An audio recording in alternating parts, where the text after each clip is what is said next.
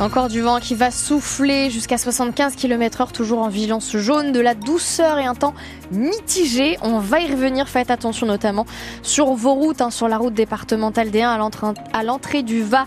En arrivant de Kétou, il y a pas mal de complications. Une branche sur la route. Sandrine aussi nous signale un arbre tombé. Et Thierry nous signale un arbre tombé sur la départementale 650, la touristique entre Saint-Germain-sur-Aix et Créance. On y revient dans quelques instants. Les infos de 8h, Katia Lautrou. On revient donc ce matin sur les manifestations hier dans la Manche contre la loi immigration. Près de 1200 opposants à ce texte se sont mobilisés à Coutances, Avranches et Cherbourg en Cotentin. Cherbourg en Cotentin où ils étaient plus de 450 et Pierre Coquelin tout un symbole puisque le rassemblement s'est tenu au cœur du quartier des provinces.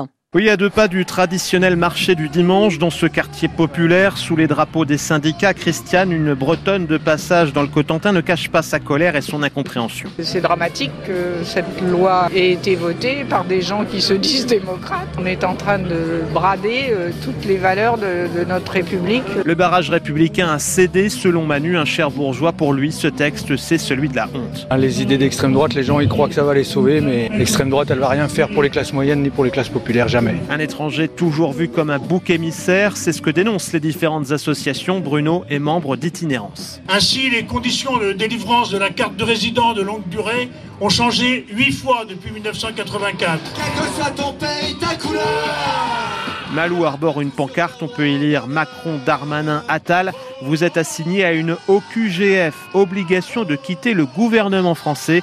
Référence directe à l'OQTF, mesure administrative pour expulser un étranger. On s'aperçoit que finalement c'est un gouvernement qui, sous une image de vouloir être jeune, moderne et dynamique, est très réactionnaire. Si cette loi est cassée, peut-être que je vais retrouver un petit peu de confiance en mon pays. Réponse donc jeudi avec la décision du Conseil constitutionnel. Et retrouver des images du rassemblement cherbourgeois sur l'application ici, ICI.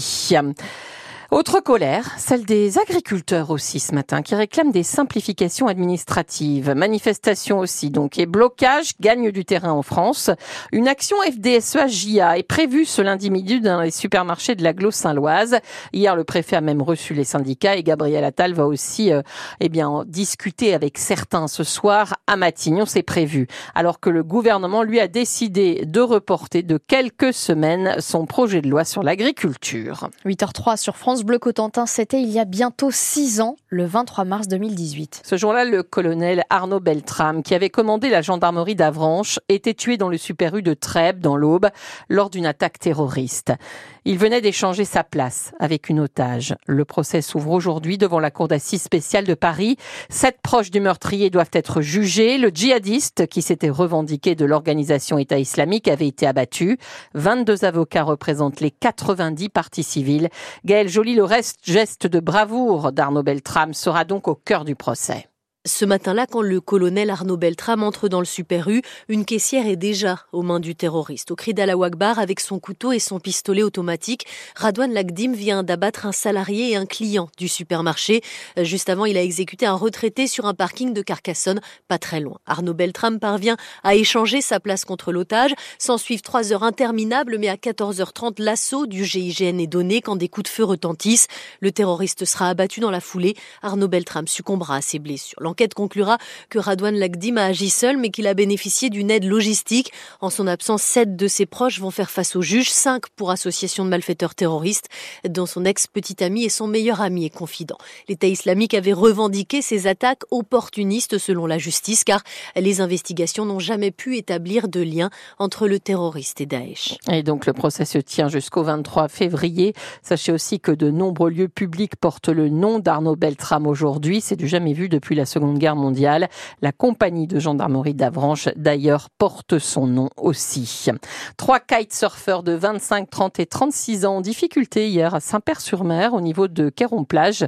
Vers 16 heures, les pompiers ont été dépêchés sur zone. Ils sont rentrés, donc ces kitesurfers, sains et sauf. Décidément, la clinique de Coutances est dans une mauvaise passe. Après un redressement judiciaire, puis la suspension de la stérilisation, voilà que la direction prend la décision d'arrêter temporairement les actes chirurgicaux.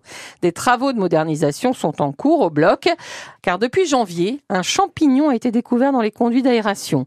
Alors certains actes ont été retardés, d'autres sont pris en charge à Saint-Lô, mais pour le président de la communauté de communes Coutances-Mer et Bocage, Jacques Bidot, c'est encore le patient qui trinque. Vous avez en gros euh, sur les deux structures Saint-Lô et Coutances à peu près 10 000 actes.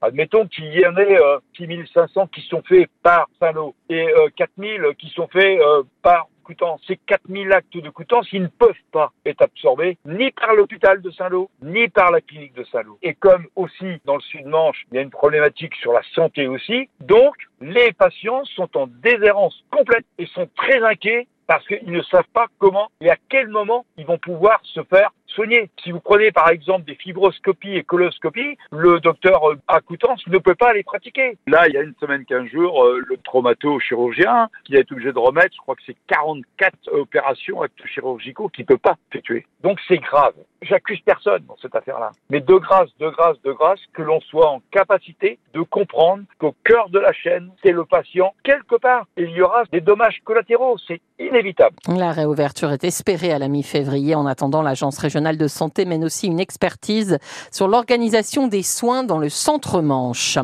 L'électricité qui va augmenter entre 8,6 et 9,8% Bruno Le Maire a communiqué les chiffres exacts hier soir. Ça représente une augmentation de 44 en deux ans. Les élèves de seconde générale et technologique qui devront faire un stage au mois de juin au moment des épreuves du bac, c'est la fameuse reconquête. Les dates dont les sont tous les mêmes hein, pour tous, donc du 17 au 28 juin, soit deux semaines. Alors les lycéens risquent de se bousculer dans les entreprises. Il faut commencer à chercher maintenant. Sont dispensés ceux qui effectueront à la place le SNU, Service National Universel. Là aussi, il vaut mieux s'y prendre maintenant. C'est complet pour l'instant en Normandie pour le mois de juin, mais il y a une liste d'attente en cas de désistement. Et puis surtout, il y a d'autres dates à venir. 8h07 sur France Bleu Cotentin, deux manchois étaient engagés sur le Tour d'Australie. Et au général, le vallonnier Anthony de la Place a terminé 51e et le coureur de Grand Paris près de Saint-Hilaire-du-Harcouët, Paul Lapéra, 77e. On parlera aussi cyclisme hein, ce soir dans le club Manche 100% sport de 18h30 à 19h avec l'invité, la voix, The Voice, le manchois Daniel Manjas.